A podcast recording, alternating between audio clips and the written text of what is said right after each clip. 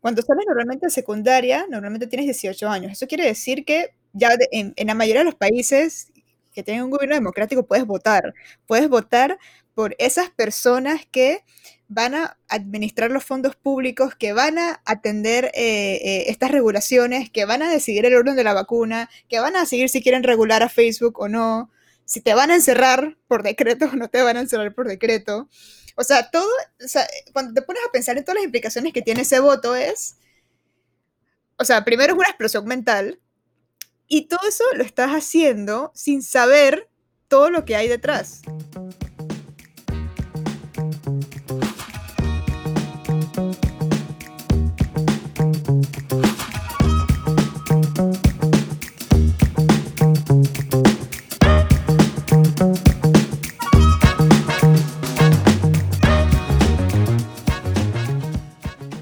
Bienvenidos a otro episodio de La Quinta Pata y en verdad no es cualquier otro, no es cualquier otro episodio porque pues este es el primero de la segunda temporada, por fin ya, ya estamos al aire y realmente la intención de este primer episodio es explicar todo lo que se va a venir y por qué se está haciendo, ¿no? Y miren, a mí en verdad no soy, no soy una persona que le gusten mucho las sorpresas, o sea, a mí me gusta saber lo que viene ya. Y quiero, pues quiero contarles y que algo que me tiene sumamente feliz y es que en esta segunda temporada vamos a contar con un co-host que en verdad ya lo conocen, ha salido en varios episodios, pero nada, eh, Alfredo va a estar eh, saliendo en todos los episodios de todo lo que se va a venir, así que pues primero gracias y obviamente bienvenido. Gracias, gracias. Yo feliz de, de participar ahora oficialmente como co-host de La Quinta Pata. Eh, muy creo que lo, que lo que has alineado para esta segunda temporada va a ser interesante, va a ser útil para todos y yo uh, feliz de aportar desde, desde, desde aquí de mi esquina a, a lo que vamos a estar hablando.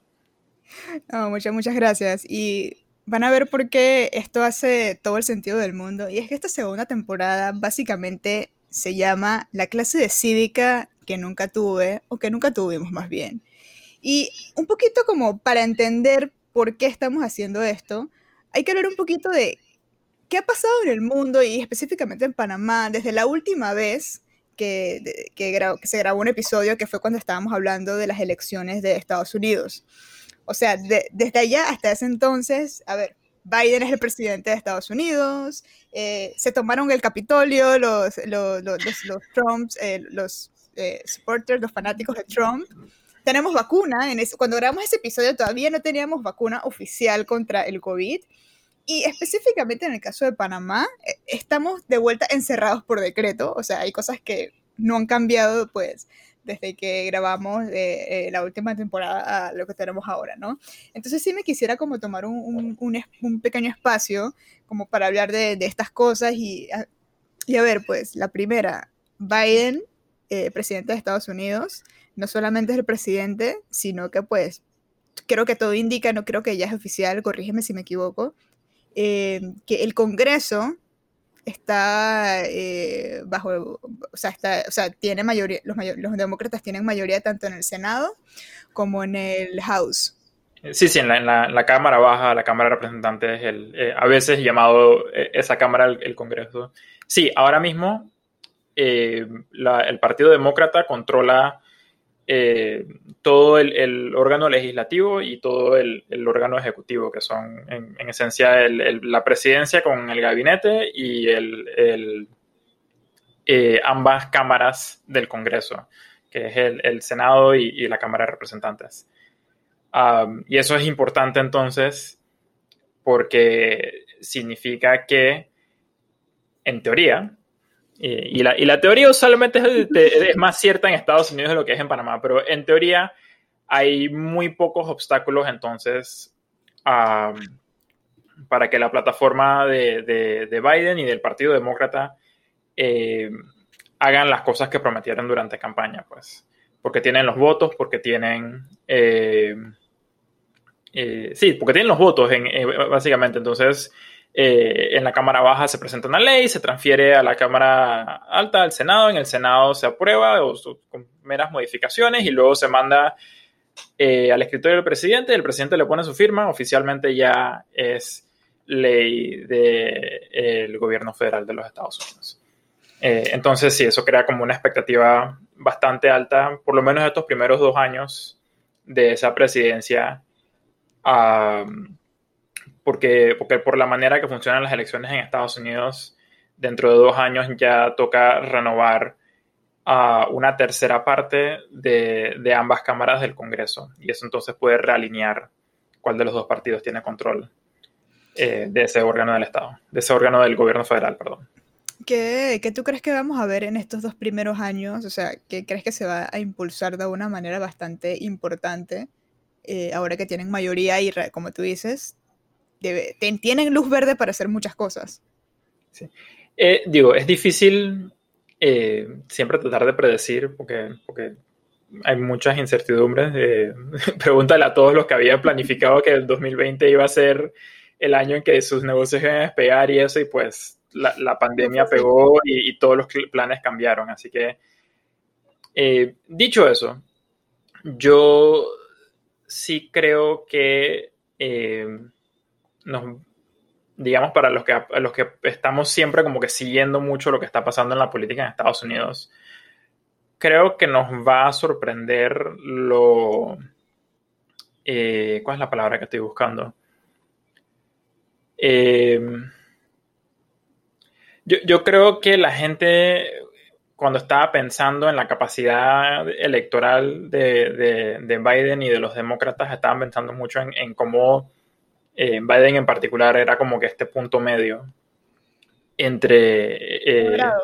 Sí, o sea, moderado en el sentido de, que evidentemente era eh, un demócrata, pero era como que una propuesta fácil de digerir, digamos, para el lado más conservador de los Estados Unidos. Pero creo que en el contexto de la pandemia, en el contexto de que el presidente anterior está impeached y tiene un juicio político pendiente, um, creo que va a sorprender bastante, por lo menos estos primeros tres meses, lo, proactivo y lo, eh, lo grande y, transformativo de las acciones que va a tomar eh, la administración de Biden. Y lo digo por, porque, por lo, lo que hemos visto en los, los primeros días, o sea, porque eh, de verdad que se siente como que hubo como un salto cuántico. Para, los que no saben de física, eso simplemente es cuando, cuando una, una molécula cambia de, de, digamos, de ser un protón a ser un electrón. Eso es lo que significa un salto cuántico.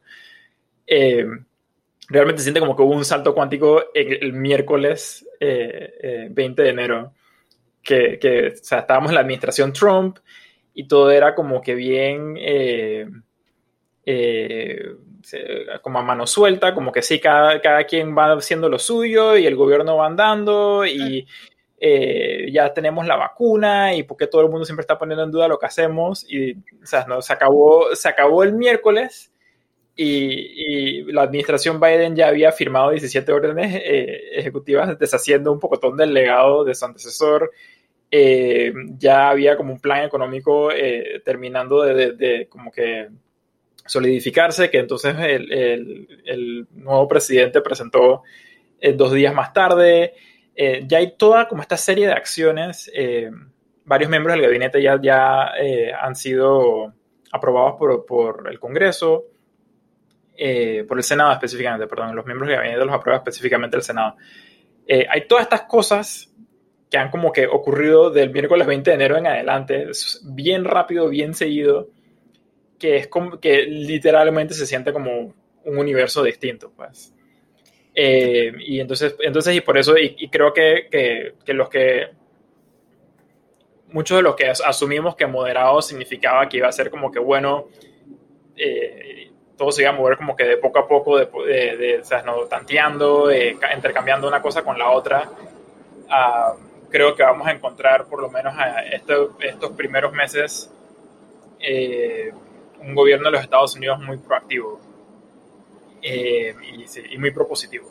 Sí, yo lo veo, yo también lo veo de la misma manera. Creo que específicamente em, pensaría que en estos dos primeros años vamos a ver eh, mucha, mucha estimulación económica de darle dinero a, eh, em, a la gente en modo de cheques, etcétera. no sé, creo que también puede ser que veamos un aumento del salario mínimo a nivel federal, creo que esa es otra de las cosas que se están hablando. Eh, pienso que también vamos a ver eh, aumentos de impuestos para la gente que eh, está en el bracket más alto de, ingresos. Creo que eso es algo que también va a pasar. No creo que se los cambien, evidentemente, pues de la clase media para abajo. Eh, mucho apoyo a, las energías alternativas, energías verdes. De hecho, una de las cosas que he visto, bueno, no sé si, si, alguien que está escuchando esto sigue la bolsa, pero justamente en los últimos, en los últimos, en las últimas semanas, eh, el stock de Tesla ha crecido un montón, o sea, a tal punto que Elon Musk es ahora la persona más rica de este mundo por encima de Besos, que sabemos que Amazon es, o sea, todos sabemos a ver eh, eh, el poder que tiene Amazon, ¿no? Y obviamente yo tratando de entender un poco todo lo que había detrás de eso, una de las cosas que decían los analistas es que hay mucha confianza en el mercado con Tesla, porque ahora con el nuevo gobierno se espera que haya mucha estimulación y mucho apoyo a todos los que tengan algún tipo de energía eh, alternativa, una energía verde, y que obviamente Tesla es una de las empresas que está liderando eso con todos los carros eh, eléctricos, ¿no? Y que por eso hay mucha expectativa y mucha confianza en el stock de, de, Tesla. Entonces, pues creo que eso también es otra cosa que vamos a ver con, con un gobierno de, de mayoría demócrata, digo, nada más para, para, agregar un poquito de eso, probablemente parte de la razón que la gente está invirtiendo o que se siente muy confiada en, en la empresa Tesla específicamente es porque una de las uh, propuestas que tiene la administración Biden, eh, que, que, creo que, que, tienen como un plan bastante claro de cómo quieren lograrlo, es que para, o sea, entre, para el 2035 solo, solo deben andar solo pueden haber, o no, sé si es tan restrictivo así, pero, la idea es que en las calles de los Estados Unidos solo hayan carros eléctricos. Entonces el, plan es, impulsar a todos los, desarrolladores automotrices a, transformar, a, migrar toda su flota a hacer flotas eléctricas, porque ya la tecnología existe para hacerlo, simplemente faltan, digamos, eh, los incentivos y a saber qué incentivos van a usar, pero ese es como el plan. Entonces, obviamente, eh, la, mejor apuesta pareciera ser la empresa que ya está dedicada exclusivamente a hacer carros eléctricos porque pareciera que lleva ventaja. Así que yo, yo, yo pensaría que eso es parte de lo que ha eh, llevado a muchos a decir que eso es una buena inversión ahora mismo. Total, total. Así que yo creo que precisamente pues es algo que vamos a ver.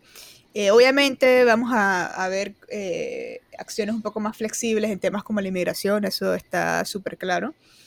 Y creo también de que puede ser que este sea el gobierno que le toque una situación bastante complicada, así como eh, a este gobierno en Panamá le toca hacer algo con el tema de la caja del Seguro Social, yo creo que a la, administración de Biden le va a tocar manejar, como yo le digo, a, a, ese Big Monkey, que es toda la parte del Big Tech, o toda la parte de estas grandes empresas de tecnología.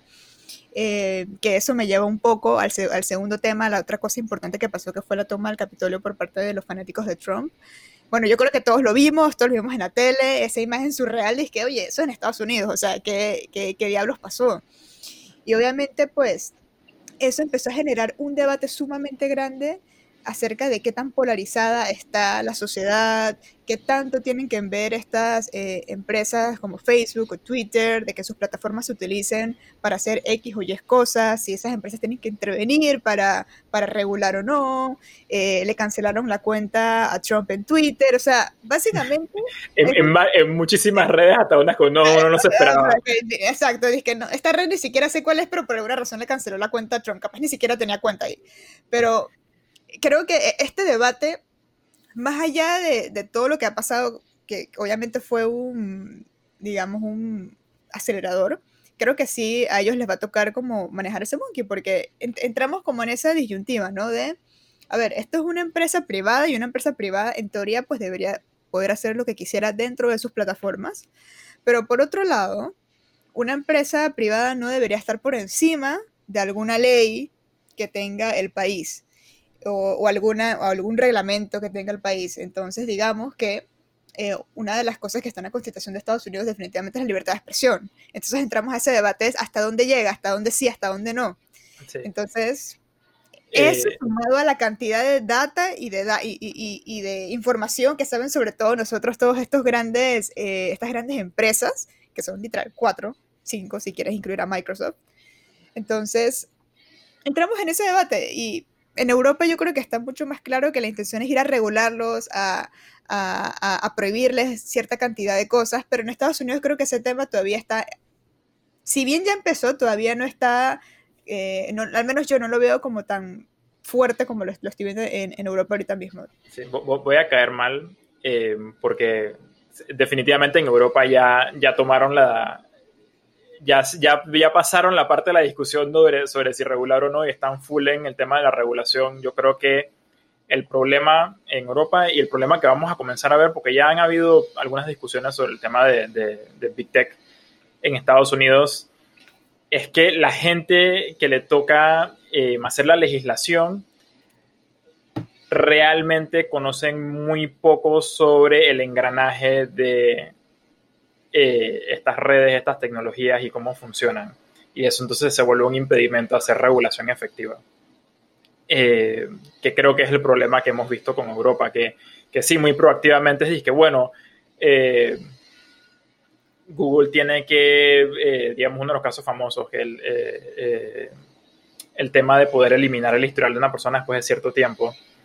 Ah, yo, yo esto es mi opinión personal, yo, yo pienso que eso es una buena eh, idea y creo que el principio de, poder eh, tener algo de control sobre la percepción de tu pasado es valioso, pero creo que las soluciones que han presentado, digamos, la Unión Europea no son eh, las más óptimas, o, sea, le falta, hay falta como que ir, seguir desarrollando ingeniería sobre eso, entonces sí, eso creo que es un reto que, que va a venir. pero quiero regresar a, a, digamos, el el punto catalizador que mencionaste al principio, que es el, asalto hasta el Capitolio. Yo, de, al Capitolio de los Estados Unidos, para, por si acaso alguien no se enteró. Eh, yo creo que la, última vez que yo recuerdo a un evento, digamos, de, con, con, esa clase de magnitud eh, mediática, realmente fue el 11 de septiembre de, 2001. Eh, no, en el sentido de, digamos, la destrucción o el daño, las vidas que se perdieron. Eh, hay, que, hay que estar agradecidos que realmente las, las muertes fueron bien pocas, pero sí hubo muertes. Eh, pero en el, en el sentido de, de, de, que abrió como toda esta caja de preguntas sobre, bueno, todos hemos asumido mm, mucha gente me eh, decía, digamos, e-, ese, ese miércoles, que yo he estado en el Capitolio, yo sé que ese es como cuando, eso es entre comillas uno de los lugares más seguros del mundo. Entonces, ¿cómo es que, o sea, esta turba de gente nada más llegó y, o sea, y, no es que, no es que, que llegaron a las puertas y hubo como un choque, o sea, entraron todo el camino hasta eh, la Cámara del Senado y la Cámara de Representantes y había gente caminando por ahí. Entonces, eso obviamente es un gran shock.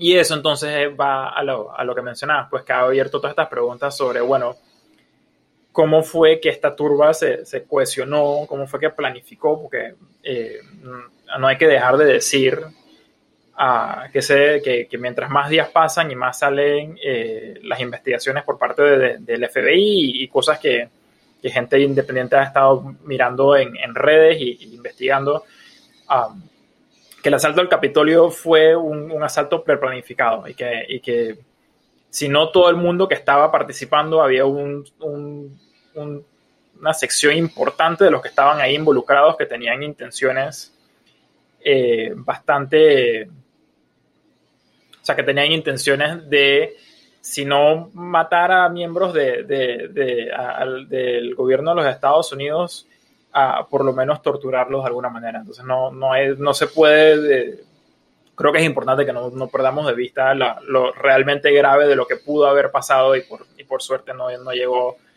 a pasar ese día. Eh, y entonces sí, pues eso es lo que abre es esta pregunta que, que, creo que es a la discusión a la que te refieres sobre, bueno, pues todo parece indicar que los, lo, lo que facilitó eh, que ocurriera este evento fue la, manera bien eh, laissez-faire, por así por usar un, término eh, con la que los, dueños de las redes sociales han querido manejar las discusiones políticas en sus plataformas. lo cual ha facilitado entonces que, digamos, eh, personas con estos pensamientos más radicales se puedan encontrar, se puedan eh, planificar entre ellos, puedan, siempre y cuando no, no directamente digan que vamos a matar a no sé quién, puedan ir repitiendo como que sus eslóganes, sus, sus, sus visiones del mundo. y a, ver entonces la pregunta de, bueno, ¿qué tanto es apropiado hacer para detener que eso ocurra, o si es apropiado hacer algo del todo, o, o, si al contrario, hace falta como que una editorialización más proactiva por parte de los dueños de esas plataformas para evitar que eh, esa clase de, de, eh, formas de pensar que pueden tener efectos eh, mortales en el mundo lleguen a pasar. De hecho, justo con todo lo que mencionas, precisamente una red social que está, digamos, en el ojo del huracán es Parler. Sí. Pónganse que Parler es como una especie de Twitter en donde el claim de ellos, o, o, sea, lo que ellos predican es que aquí hay 100% de libertad de expresión, al menos que como mencionó Alfredo, te hablando de que vas a matar a alguien o haya pornografía o algo por el estilo, ¿no? Entonces, aparentemente, gran parte de esta planificación sucedió en esa red social y lo que se está diciendo es por qué no hicieron nada, por qué no lo evitaron, y ellos lo que están diciendo es, pero a ver, si alguien hace eso en mi red social, ¿cómo lo puedo evitar? Es como si alguien estuvieran en mi casa y hablaran de que van a robar a alguien y luego me metan a mí preso porque alguien lo planeó en mi casa y yo no sabía. Entonces, eh, bueno, están bajo esa discusión. Eh, la red social la sacaron de, del App Store, también de Google Store. Creo que también tuvo problemas con los servidores de Amazon. Entonces ahorita está siendo como sumamente complicado poder acceder a esa red social. nada, más, nada más para, perdón, eh, solo para, para eh, beneficio de los que nos están escuchando. Formalmente, o sea, la, la, la, causal, por así decirlo, de que fuera retirado del, del, del App Store de Apple y del Play Store de Google, que son como los dos frentes eh, oficiales para, para, obtener apps en tu celular, um, y que fuera retirado de los servicios web de Amazon, que eso es como eh, todas las páginas web o todas las aplicaciones que usas en tu celular o en tu computadora, todos tienen que tener un servicio de servidores, que son como las, la, por ponerlo de la manera más sencilla, como que la, la granja de computadoras donde se mantiene corriendo el programa, el app, lo que sea que está conectado al Internet para que, para que funcione. Ah, la razón por la que eh, estas tres compañías decidieron eh, cortar su relación con Parler por el momento, por lo menos, eh, ellos dicen que es porque Parler no estaba haciendo suficiente para moderar su plataforma. Y eso tiene que ver con mucha legislación existente en los Estados Unidos y eso, y como ciertas expectativas sobre qué implica moderación. Y lo que ha contestado Parler en, las oportunidades que ha tenido su, su, CEO, que ahora mismo no me acuerdo su nombre, es una mujer, eh, es que ellos han estado siendo muy reticentes de querer usar, digamos, tecnologías de inteligencia artificial para hacer esa clase de moderación que ya es como el estándar en, en tu Facebook, en tus Twitters, en, en tus YouTubes, que esto también tiene como su propia eh, controversia. Pero al final esa es la razón. Es, es todas estas empresas privadas, porque de vuelta estamos hablando de empresas privadas, son puro, puro, eh, nada esto es del Estado ni, ni, público. Siempre importante mencionar básicamente, Básicamente dijeron que yo no quiero estar relacionado contigo porque yo siento que tú no te estás tomando suficientemente en serio eh, por usar esta metáfora de que lo que está, lo que es lo que, lo que la gente se dedica a hablar en tu patio. Entonces, si, si, si no te lo vas a tomar en serio, la verdad que yo no quiero eh, por la, la metáfora, si la trato de extender mucho se va a caer, ¿no? Pero es que no, no, la verdad que no quiero estar haciendo negocio, llevándote, haciéndote catering a tus reuniones en tu patio, eh, si no te vas a tomar en serio, que lo, lo eh, las cosas peligrosas que se están hablando en tu patio y que tú, no y que tú dices, y que bueno, es que no me quiero meter con eso. Entonces, por eso fue al final, lo, la, en, eso, en torno a eso gira esa, esas decisiones. Es... Eh, que Amazon, Google y Apple no quieren verse relacionados con lo que ellos consideran es una empresa que no está haciendo suficiente eh, para eh, asegurarse de que no ocurra violencia en el mundo real. Y eso definitivamente pues tiene, o sea, una discusión que que bueno, la, la, hemos tenido y como quien dice, es difícil encontrar una respuesta correcta sobre los límites de la libertad de expresión o si es que existe un límite, quién lo define, cómo. Eh, porque, a ver, hoy realmente tú puedes ir a cualquier plaza, en teoría, ¿no? Puedes ir a la 5 de mayo, que es una plaza bien conocida acá en Panamá, eh, y decir cualquier cosa y ir con una pancarta y en verdad no, nadie te debería hacer nada. Pero realmente tú tienes mucho más alcance lanzando un tweet. Para efecto, si tú quieres que te escuchen, es mucho más relevante lanzar un tweet que ir a las 5 de mayo a decir algo. Pero Twitter es el patio de, de la empresa, entonces es hasta dónde, o sea, e, e, e, es un tema realmente complicado que podríamos quedarnos un, más de una hora hablando de eso, pero creo que es una discusión que vamos a ver mucho más seguido ahora y definitivamente creo que va a ser una de estas cosas que le va a tocar a la administración de Biden hablar, al menos. A, la administración de Biden y al, y al Partido Demócrata en general, como, como, como, dijimos al principio, ahora mismo tienen control del órgano legislativo, así que a los que les toca dirigir eh, y bueno, y no hemos mencionado que también hay demandas contra algunas de estas eh, empresas eh, por temas de, de, libertad de competencia y monopolios, eh, específicamente contra Google y... Justamente eso, eso, iba a mencionar. Sí, pero, pero solo para terminar la idea, para no dejarla en el aire, pero sí, a, los, al Partido Demócrata, como son ahora los que tienen mayoría en ambas cámaras del Congreso, ellos les tocaría liderar, digamos, si se hace algún tipo de, de investigación en alguno de los comités o si se, si se llama a algunos de los CEOs de algunas de estas empresas a que, a que rindan, no, no rendir cuentas, porque eso da la impresión equivocada, pero, pero, pero a, que, a que se expliquen sobre eh, cómo sus empresas están afectando, digamos, la... Eh, eh, sí, o sea, la sociedad en general de los, de, los, Estados Unidos y del mundo, porque desgraciadamente sí, si bien están sujetas a, las leyes del gobierno federal de los Estados Unidos, realmente eh, lo que pasa con Twitter y con Facebook y con Google y con todas estas empresas repercute en el resto del mundo también. Y justamente al punto que mencionó Alfredo, otra discusión que ya creo que les va a tocar es precisamente la de, de los monopolios. Está, o sea, eh, Amazon es un monopolio o no es un monopolio.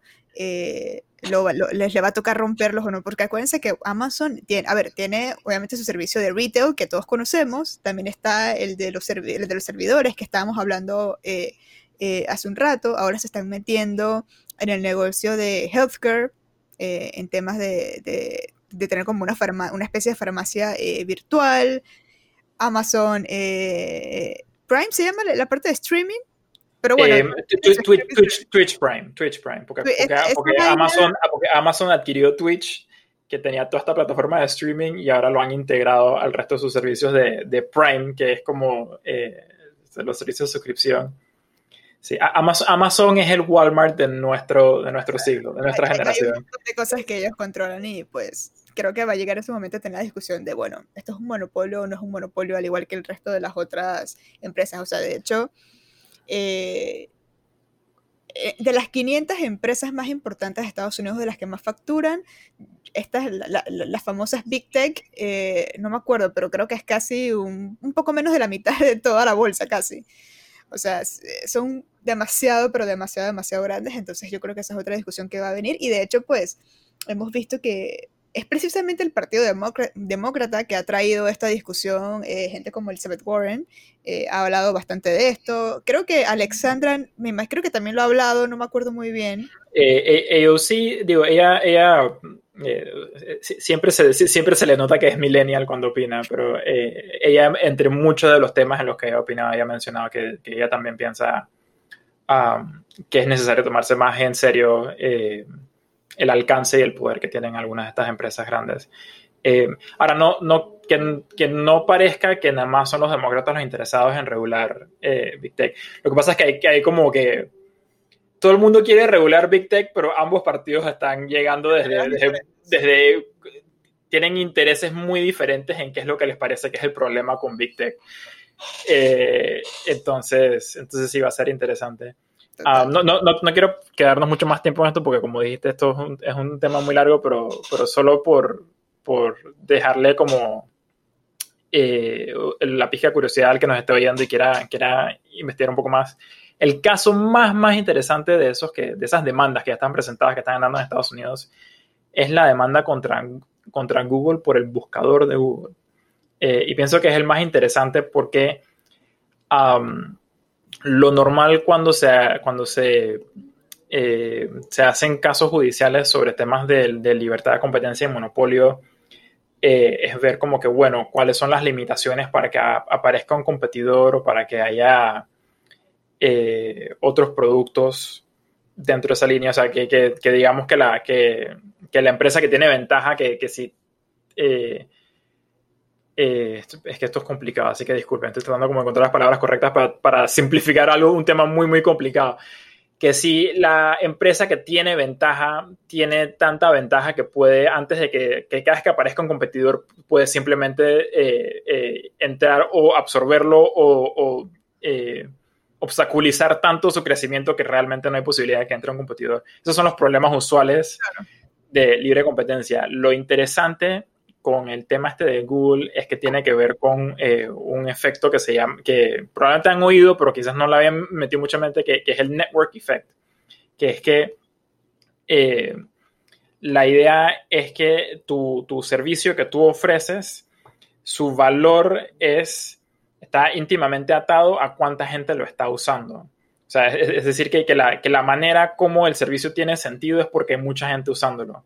Por, por decir una cosa, eh, Facebook solamente, solamente funciona como una red social si hay más de un usuario de Facebook. Y mientras más usuarios de Facebook hay, más valor tiene la red social porque hay más personas con las quienes interactuar. Eso es como el ejemplo más fácil que puedo poner. Eh, entonces el tema de Google con, con, que sea como que el de facto ya la, el buscador que todos usamos, que, ya, ya ha llegado al punto donde es como que buscar en Google es, literalmente un sinónimo de buscar en Internet. Literal. Eh, entonces, eh, una de las demandas eh, estas que existe contra Google es precisamente sobre eso, sobre, sobre ese control tan omnipotente que ha adquirido esta empresa sobre la, nuestra capacidad de, de, buscar cosas en Internet y los efectos entonces que eso tiene. Entonces es interesante uno por eso, por, por el alcance que tiene poder ser el centro de, de búsquedas en el Internet. Eh, porque eso significa que Google entonces tiene como que casi como monopolio sobre, por ejemplo, la información. Eh, no, no, la, no, solamente la información, pero, pero la, la, venta de anuncios. Ah, sí. Porque, porque, Google, porque eso transforma a Google en el, de facto en el intermediario por el que todo el mundo tiene que pasar. Exacto. Eh, y también eh, tiene la otra lista de, bueno, pues, y si decidimos que esto es un problema, ¿cómo lo arreglamos? Porque la razón por la que la gente sigue usando Google es porque todo el mundo sabe que Google es, porque todo el mundo coincide en que es la, la mejor herramienta de búsqueda y todo el mundo coincide que es la, y la razón que es la mejor herramienta de búsqueda es porque Google se alimenta de la información que le dan sus usuarios. Entonces es un problema complicado. Por eso eh, si tienen mucha curiosidad de este tema y, si les interesa que algún día de repente se hable aquí, les invito a que lean un poquito más sobre ese tema eh, y mándenos sus comentarios. Creo que, esa, creo que de todas las demandas esa es la más interesante y la que tendrá más eh, efectos transformadores dependiendo de, qué se decide ahí. Estaremos, estaremos acá súper pendientes en el programa, porque sea, sea, sea, cual sea la decisión, eso va a merecer un episodio completo. Totalmente. y bueno, pasando un poquito de tema, hay otras dos cosas importantes que han pasado. Una es que tenemos vacuna. La última vez que grabamos un episodio de La Quinta Pata, no, o sea, ya teníamos, disque chuzo, parece que tenemos dos candidatas fuertes como la de Pfizer y Moderna, pero oficialmente en diciembre fue que la FDA aprobó el uso de estas vacunas, al igual que la Unión Europea, y ahora estamos ante la deriva de la logística para empezar a inmunizar a la población, todos los países peleándose por dosis. Eh, atrasos en las plantas, eh, errores en la logística, que hay, vacunas que se han echado a perder porque obviamente eh, estas vacunas al tener una tecnología diferente eh, son muy delicadas, son muy muy delicadas, entonces es la primera vez, es la primera vez que tenemos una vacuna de mRNA. Sí, de, RNA mensajero. Mensajero estoy, fracasando mi, clase de, biología ahora mismo, eh, así que no me acuerdo qué es RNA, no me acuerdo qué significan las siglas RNA, sí me acuerdo qué es, RNA, pero, es, es, el, es, una parte, es la parte uh, de la secuenciación eh, celular si, los que saben de código es, como, es como un pedazo de código. Entonces, el, si, si, el ADN es como que el, paquete de código completo, el RNA pueden pensarlo, pueden pensarlo. Y, mis disculpas a los biólogos y los químicos que saben mucho más de este tema que yo, porque probablemente estoy confundiendo un poco con la metáfora. El RNA es como que un pedazo, un pedazo de código que uno puede insertar y reemplazar por uno que está adentro. Entonces, el, eh, específicamente el mRNA es, un, es un, como un telegrama que hemos encontrado que le podemos mandar a, nuestro sistema, a nuestros sistemas inmunes, donde le damos este pedacito de código, le decimos, que, oye, apréndete, literal, es, que suena bien bobo, pero literalmente lo que la vacuna está haciendo es que le estamos mandando un telegrama a, todo el sistema inmune de nuestros cuerpos, a las células blancas, y es que mira, apréndete este pedazo de código. La próxima vez que la próxima vez que veas esto, comételo antes de que haga más nada. Eso es todo lo que está haciendo. Eso, eso, eso, es esta gran tecnología. pero, es muy significativo. Porque es la primera vez que tenemos este tipo de vacuna en la historia de la humanidad y ya se está hablando de que esta tecnología puede ser el futuro de eh, una posible vacuna, una vacuna contra el VIH, eh, tratamientos contra el cáncer, o sea, esta tecnología la verdad es que tiene una, o sea, muchísimas implicaciones positivas para nosotros, pero bueno, ¿qué pasa? Que es la primera vez que las tenemos y hoy la logística de vacunación que tenemos nunca se había enfrentado a esto porque este, este pedazo de, de, código o telegrama es mucho más delicado que las vacunas del otro tipo que básicamente era un virus debilitado o, inactivado. muerto, inactivado, pero bueno, te metían parte de un virus y eh, tu cuerpo generaba anticuerpos contra lo que te querían defender. Eso es mucho más estable que este pedacito de código, por eso tiene que estar a menos 70 grados, una vaina así, y obviamente pues eso tiene como eh, muchos eh, retos a la hora de la logística y realmente, por más que tengamos vacuna o no, lo que realmente va a acabar la pandemia es qué tan eficientes somos con la logística de la misma. Y básicamente en eso estamos. Ya estamos empezando a hablar del fin de la pandemia, pero obviamente lo, hay mucha discrepancia entre los tiempos porque a, menos, a menos de que salgan las otras vacunas, digamos que solamente nos quedamos con estas dos, la logística es bien, es bien complicada. Complicada, sí. No, eh, me, da risa, pero este es otro como, como salto cuántico que hemos tenido entre, entre el 2020. Hemos cambiado la, la zozobra de no saber es, eh, esto suena como bien, bien, eh, bien feo, pero de, no saber si vamos a sobrevivir a esta como enfermedad eh, que no se podía tener, ahora no saber dije, cuándo vamos a estar vacunados y cuándo vamos a regresar a, esos tiempos míticos del pasado en el que uno salía fuera de su casa sin máscara y uno se aglomeraba con la gente y, no tenías que preocuparte por, eh, porque en cualquier momento un una enfermedad invisible podría ser la diferencia entre la vida y la muerte. Eh, entonces, sí, hemos, cambiado como una zozobra por otra, pues ahora estamos todos como enfocados en, eh, en cuándo me toca vacunarme, cuándo llegan las vacunas, eh, quién se las debe poner primero, sí, y por ahí pues. y también... Ah, solamente para no dejar por fuera, hay otra, hay otra tercera vacuna ya existente que es la de AstraZeneca, que esta y la que hizo con Oxford, que esta sí es una vacuna tradicional, sin embargo, no la mencioné porque todavía no está aprobada por la FDA ni por la Unión Europea. La expectativa es que se pase pronto, así que en teoría tenemos tres y una posible eh, cuarta que va a ser la de Johnson Johnson, que parece ser que va por buen camino y esa también es de, la manera usual, ¿no? La realidad es que ahorita entre más vacunas tengamos mejor porque necesitamos que todas estas plantas estén produciendo porque sabemos que es todo un challenge porque adicional, las que tenemos ahora requieren dos dosis. Eso es otro, todavía otro tema con la logística. Dije, bueno, y, que también tenemos otro tipo de discusiones. Aparte de quién se las pone primero, es, a ver, nos llegó este embarque, ¿se las ponemos las 12.000 que nos llegaron o, o, le guardamos la segunda dosis? Esa es otra discusión que estamos teniendo de, de, la desesperación que hay en querer que todo vuelva a la normalidad y obviamente pues parte de eso es eh, eh, salvar vidas, ¿no? Entonces definitivamente ese es otro tema sumamente interesante e importante que pasó eh, en ese interín. Y hablando de la pandemia, la otra cosa que pasó es que, en Panamá estamos de vuelta encerrados por decreto. debo, hay que ser justos. Estamos encerrados. Eh, no, no, no, voy a decir que, que, se aprendieron todas las lecciones del año pasado, pero algo, algo han aprendido porque, a ver, el 2000, el, el, la, la, hashtag cuarentena total este año fueron nada más dos, semanas eh, dos semanas corridas para la capital y, y, Panamá Oeste, que eh, en esencia es parte de la capital porque la mayoría de la fuerza trabajadora que trabaja en la capital vive allá. Eh, y, y sí, sea, sí creo que es valioso decir que, que la, aunque las medidas siguen siendo extremas y, y, burras en, en, el tema del género, voy a insistir en eso, eh, por lo menos parece haber habido un cambio en, en, que es más efectivo ser como más puntuales en, bueno, cuáles son los focos que, que de, de, infección ahora mismo.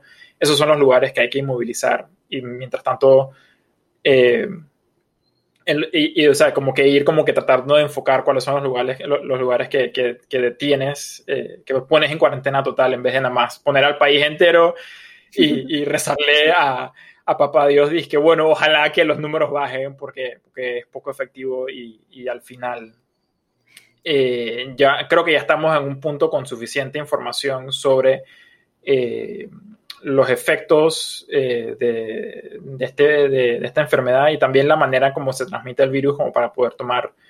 Eh, ¿Cuál es la palabra? Eh, para, para, tomar decisiones sobre costo-beneficio en cuanto a riesgo, mucho más técnicas que las que estábamos tomando, yo creo que sin información en marzo del año pasado, que quizás justificaban como que medidas un poquito más extremas y mucho más amplias.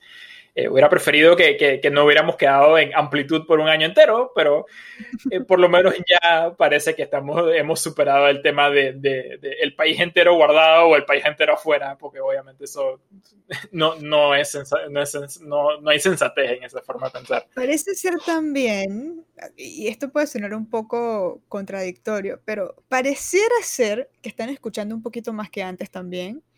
Eh, como mencionó Alfredo, estuvimos dos semanas de cuarentena total donde de vuelta estábamos con, saliendo según, según el género y, la hora de tu cédula. Y bueno, ya salimos de eso y ahora tú puedes salir cualquier día, pero, pero todavía las compras son por género.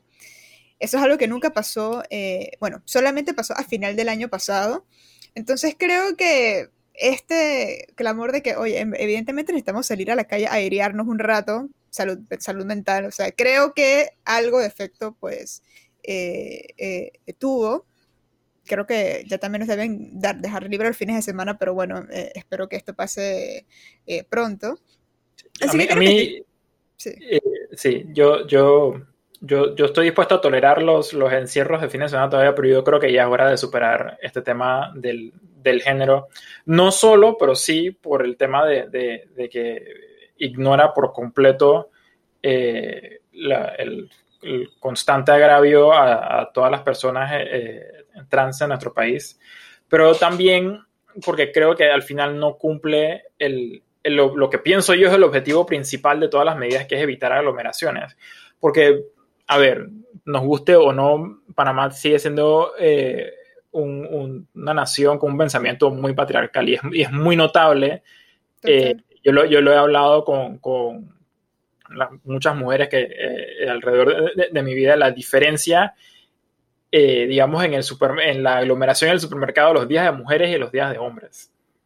Eh, y es simplemente porque, porque me gusta a mí o no, hay muchos hogares donde la, la única que va y hace súper es la mujer de la casa. Eh, entonces, ¿eso lo que significa? Que estamos condenando a las mujeres a que nada más, eh, a que se reúnan todas en, en, menos cantidad de días, así que tienen que planificarse para, para ese, ese, espacio más reducido de esos días, que terminamos con supermercados mucho más llenos los días de mujeres. Y yo creo que eso no es eh, el objetivo.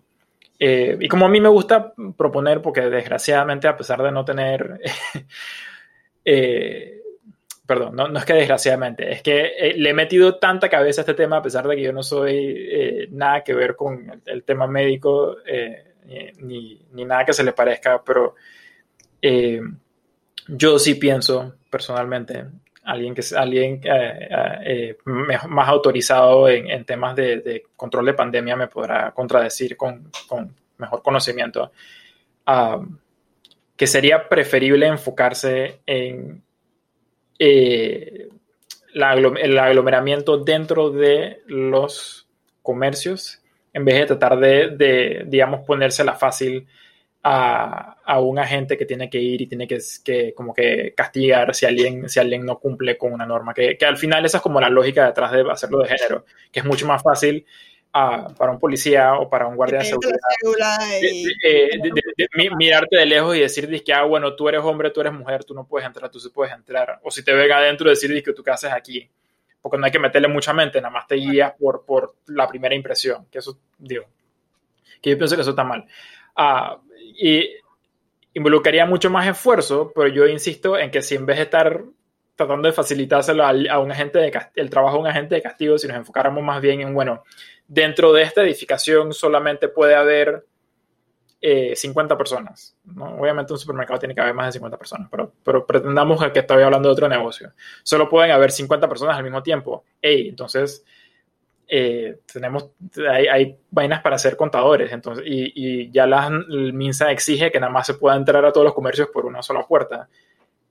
Es más esfuerzo, pero comienza a contar cuánta gente hay adentro y en base a eso permite la entrada y, y la, y la salida y entonces, y como liberas los días, como no tienes el tema del de, género, pienso yo, la gente, y, no tienes el tema del horario tampoco. Eh, si la gente ve que no se puede entrar porque está, porque está muy lleno y hay como tres o cuatro personas en fila, dices que en vez de decir que bueno, ni modo, tengo que ir ahora porque si no voy ahora no voy más nunca, hay más chance de que digan que uff, está lleno aquí, de repente regreso más tarde.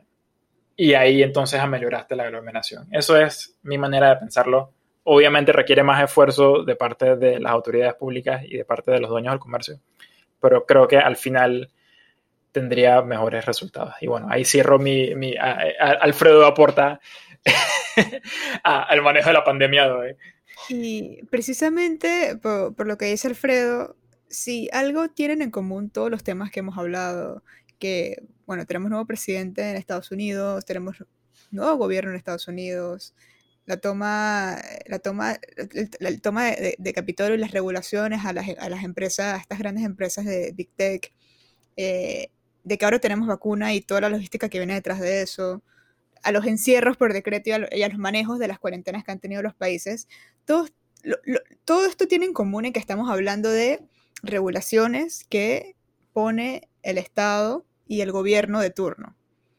Eso, e, eso es algo que que une, digamos, a todos estos temas súper importantes.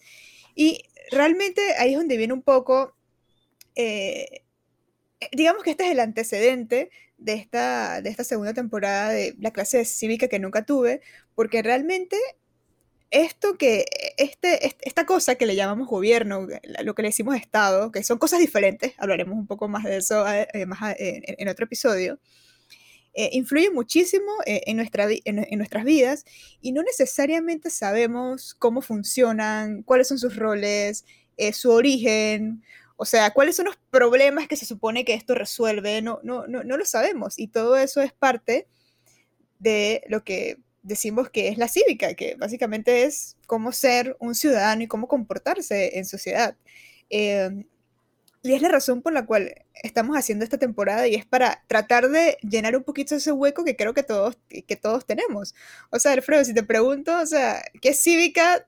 Lo puedes responder sin, sin ir a Google, porque yo no puedo, yo tengo que ir a buscar qué es. O sea, con todo lo que hemos hablado de Google, te lo, te lo, voy a poner así. Si me lo hubieras preguntado recién graduada de secundaria, no te hubiera podido responder. Hoy, hoy, hoy día, después de tener después de estudiar ciencias políticas, ahora sí me siento un poquito más cómodo eh, diciendo que, a manera sencilla, cívica, son como todas esas normas de, convivencia eh, de los que vivimos dentro de, dentro de, esta sociedad organizada que se llama eh, la República de Panamá. Entonces, cívica es, es todas esas ah, leyes eh, decretos, normas, todas esas cosas como formales escritas en papel, pero también todas esas costumbres eh, que tenemos en nuestro trato y, nuestra, y la manera que convivimos entre nosotros. Y como estabas adelantando, entonces obviamente eso se va de la mano con eh, por qué tenemos este chéchere de que tenemos tres órganos del Estado y uno, y uno juzga y el otro crea leyes y el otro ejecuta y cuál es la gracia de todo eso. No sería más fácil nada más que una persona se encargue y, que se, lo, se, lo, dejamos a él o ella. Eh, eh, ¿No sería eso más eficiente? ¿por, qué, ¿por, qué, tenemos las cosas de esa manera? ¿Por qué tenemos tanta gente con, con, con a diferentes niveles, eh, digamos, de, poder y, dispersos por toda la geografía nacional. Todo eso es, eh, digamos, eh, o pedacitos de cómo se ve el ejercicio de la cívica, el ejercicio de esas, de esas prácticas de convivencia que, que, tenemos todos los que vivimos dentro del país. Mira, y mira, o sea, el punto, el punto que mencionaste, cuando saliste de secundaria, capaz no puedes responder esta pregunta. Cuando sales normalmente de secundaria, normalmente tienes 18 años. Eso quiere decir que ya en, en, la mayoría de los países que tienen un gobierno democrático puedes votar. Puedes votar por esas personas que van a administrar los fondos públicos, que van a atender eh, eh, estas regulaciones, que van a decidir el orden de la vacuna, que van a decidir si quieren regular a Facebook o no, si te van a encerrar por decreto o no te van a encerrar por decreto. O sea, todo, o sea, cuando te pones a pensar en todas las implicaciones que tiene ese voto es, o sea, primero es una explosión mental y todo eso lo estás haciendo sin saber todo lo que hay detrás. Porque desde no, que puedes votar. Tal, cual. Y, déjame tomarme dije, un, eh, una pequeña tangente nada más para expresar mi, sentimientos. Mi, molestia, porque es que, es que sí me molesta, porque esto es, esto, esto es un ejemplo facilito de, un, de, el fracaso de un aspecto del currículum escolar eh, obligatorio que requiere el Ministerio de Educación a todos los colegios a nivel nacional. Porque, a ver, cuando yo estaba en la escuela, que Vale, está bien. Yo, yo tengo 30 años, ya fue hace, ya fue hace un ratito, pero, pero yo tengo un, un hermano menor que, eh, que, tenemos nueve años de diferencia entre uno, uno y el otro y, la cosa no fue muy diferente cuando él estaba pasando por secundaria. Eh, yo di una clase que se llamaba Estudios Sociales, una clase que se llamaba Historia de Panamá, una clase que se llamaba Geografía de Panamá, una clase que se llamaba Cívica.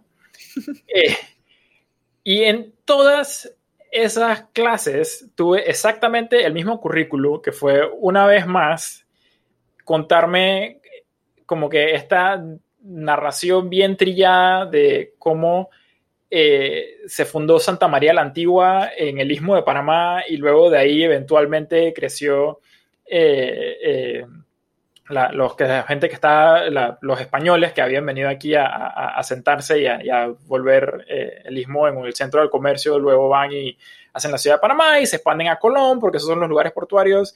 Y nada más como que repetir eso y luego, y bueno, y, y sí, y la constitución de Panamá dice que Panamá tiene un poder eh, eh, ejecutivo, un poder legislativo y un sistema judicial. Y como que hasta ahí. entonces, por eso, por eso mi frustración, pues, porque como, como bien dijiste, eh, la, cívica es, un, eh, es, es, de las primeras cosas que uno pone en práctica cuando uno se vuelve 18 y, y, el Estado dice que oficialmente eres un adulto y puedes votar. es, de las de las cosas que, eh, a diferencia del trinomio cuadrado perfecto, que literalmente no estás terminado de graduar y probablemente ya estás poniendo en práctica la cívica. Entonces, ¿por qué no nos hemos tomado más en serio? ¿O por qué no nos tomamos más en serio por lo menos con mi generación y la de mi hermano, eh, por, digamos, por no asumir que, quizás no hayan, eh, no se la estén tomando, comenzando a tomar en serio ahora, eh, prepararnos para esas cosas, porque, porque de vuelta, es, de las cosas que se supone que nos enseñan en, nuestra educación obligatoria en la escuela, que más rápido se vuelve relevante a, tu día a día, pues. entonces sí, esa, esa, es como mi frustración general, de que no... Mm, se trata como que hay como un entendimiento, digamos, en el Ministerio de Educación, ha habido entendimiento por, por los últimos 30 años, por lo menos, de que eso es como que una, un tema que se tiene que dar, pero no hay un entendimiento de por qué eso es un tema que se tiene que dar, porque si entendieran el por qué se tendría que dar, le meterían, pienso yo, mucho más esfuerzo a cómo asegurarse de que ese por qué eh, se le quede a los estudiantes. Y realmente ahí, ahí cierro mi, mi, pequeña tangente y, de, de, expresar mi, mi, molestia con esto de que pero es una tangente muy importante. Mi historia no es muy diferente a la tuya. Yo también di todas esas clases. De hecho, di hasta una clase que se llamaba Gobierno, que hablábamos un poquito de cómo funcionaban los gobiernos, pero realmente no es como que te quedas con mucho y realmente, como mencionas, es un tema sumamente importante, ¿no? Y precisamente por eso, cuando ves todas las implicaciones que todo esto tiene, es que nosotros queremos hacer este aporte para ustedes. Si alguna de las cosas que estamos hablando aquí no las entendieron, no se preocupen porque precisamente eh, en esta segunda temporada eh, la idea es que sea bien eh, educativa de cómo funciona el gobierno, de qué es el Estado, por qué son diferentes y los problemas que hay que resolver, ¿no? Porque hace, hace unos días yo escribí un post de que todos podemos aportar de diferentes maneras para cambiar las cosas, ¿no?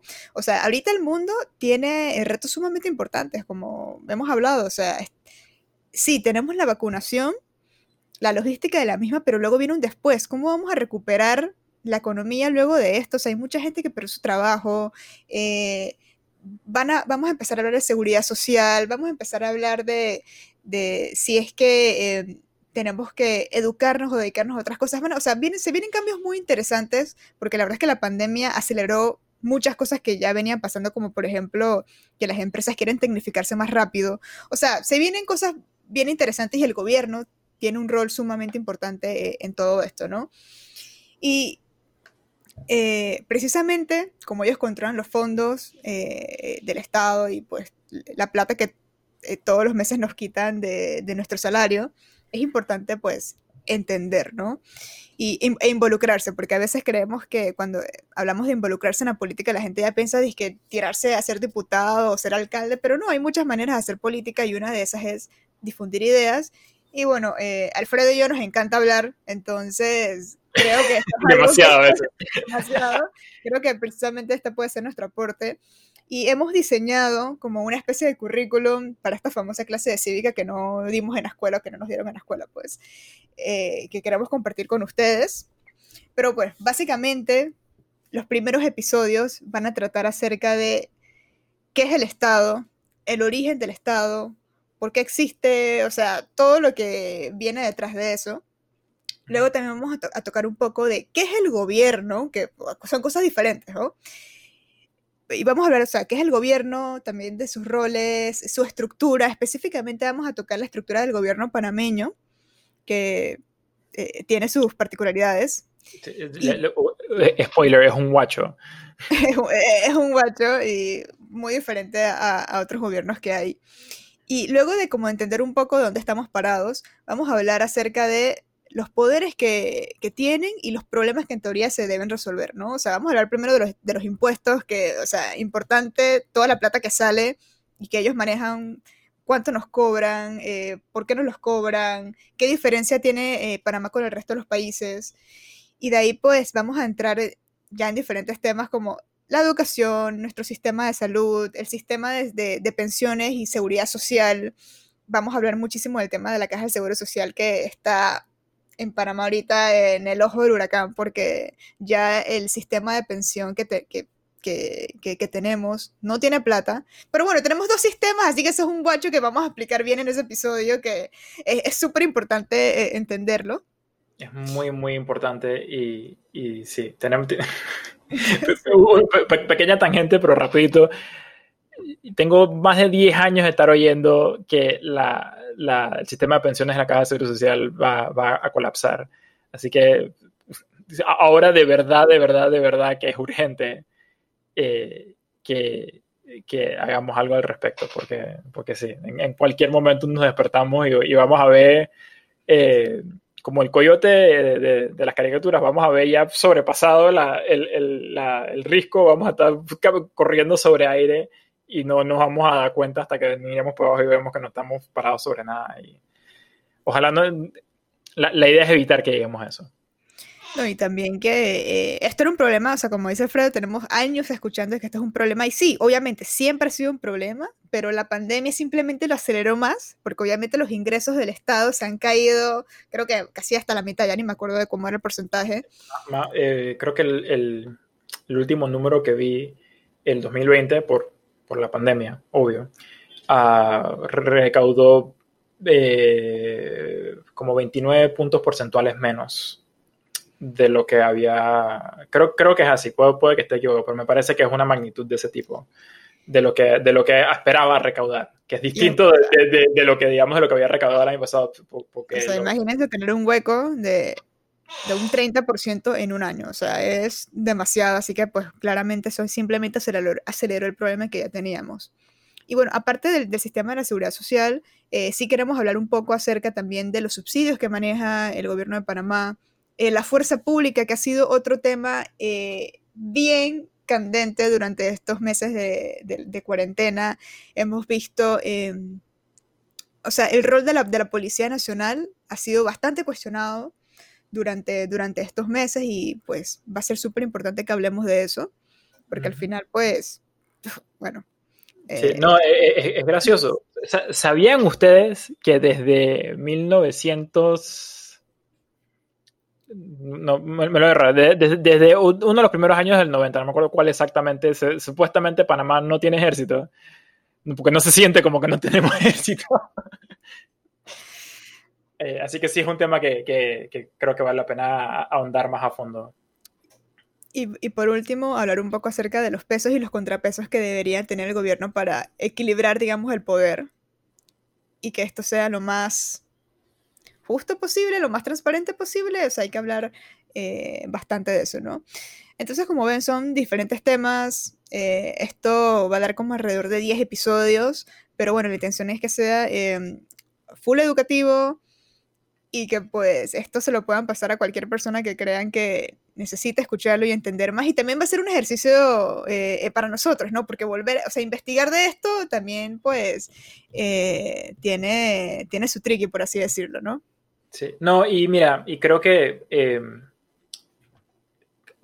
creo que la importancia de este aporte que, queremos hacer a, todos los que escuchen este podcast es porque eh, no, no, nos eh, no nos dejemos llevar por, no nos dejemos a mentir, pues estos son problemas complicados. no, nada de esto es fácil. Si fuera fácil, hace rato el mundo no estaba, no estaba esperando que Anne y Alfredo llegaran a resolver los problemas del país. O sea, estos son problemas bien, bien difíciles, bien complicados, eh, que mucha gente, no solo en Panamá, sino en el mundo, eh, han estado lidiando y discutiendo y, avanzando por mucho tiempo. Entonces, precisamente porque son problemas complicados, creo que es tan importante, eh, ya que la escuela no, no lo dio, que hagamos lo posible por darles estos insumos a ustedes, los que están oyendo esto, para que, para que por lo menos eh, yo soy convencido de que si uno por lo menos tiene un mejor entendimiento de la complejidad de un problema, eh, está mejor preparado para entonces comenzar a pensar en, bueno, cómo se podría resolver. Eh, y comenzar entonces a tener o sea, a uno mismo eh, individualmente primero pensar, que bueno, cuáles serían formas de solucionar este problema, pero luego segundo, que creo que es más útil aún, eh, reunirse con otras personas que saben de, otros temas que uno no es experto eh, para conversar sobre esas cosas y, quizás entre todos ir viendo a ver cómo, si, no, si no encontramos la solución perfecta, cómo por lo menos vamos pues, pensando en nuevas y mejores soluciones eh, a estos problemas ah, que tenemos, que nos vienen persiguiendo desde hace tiempo y, que probablemente persistirán en alguna medida, eh, por lo menos en el futuro cercano. No, total, total. Así que pues nada, eso, eso es lo que vamos a tener para, para la segunda temporada. También esperamos crear como otros espacios. Eh, justamente pues eh, hablando con Alfredo, él me mencionaba que ahorita existe una necesidad latente de hacerse escuchar, entonces de poder participar eh, en los temas que, que, importan y que capaz a veces la gente no sabe en qué foros meterse. Una de las cosas que estamos pensando es hacer eh, capaz algunos eventos con la quinta pata donde podamos como debatir con algo, acerca de cualquiera de, de, de, estos temas y pues crear esa, esa tertulia, obviamente virtual porque hay que respetar la seguridad, eh, la salud de todos ante, ante cualquier cosa, ¿no? ninguno de los dos está interesado en que ustedes se infecten con COVID, así que por, la salud general de todos. Así que pues esa es como otra de las cosas que estamos pensando y capaz pues eh, escribir eh, un poco más porque al final es difusión de ideas, eso es realmente la intención de, de todo esto, ¿no? Y les prometo, o sea, que la tercera temporada va a ser un poquito más light.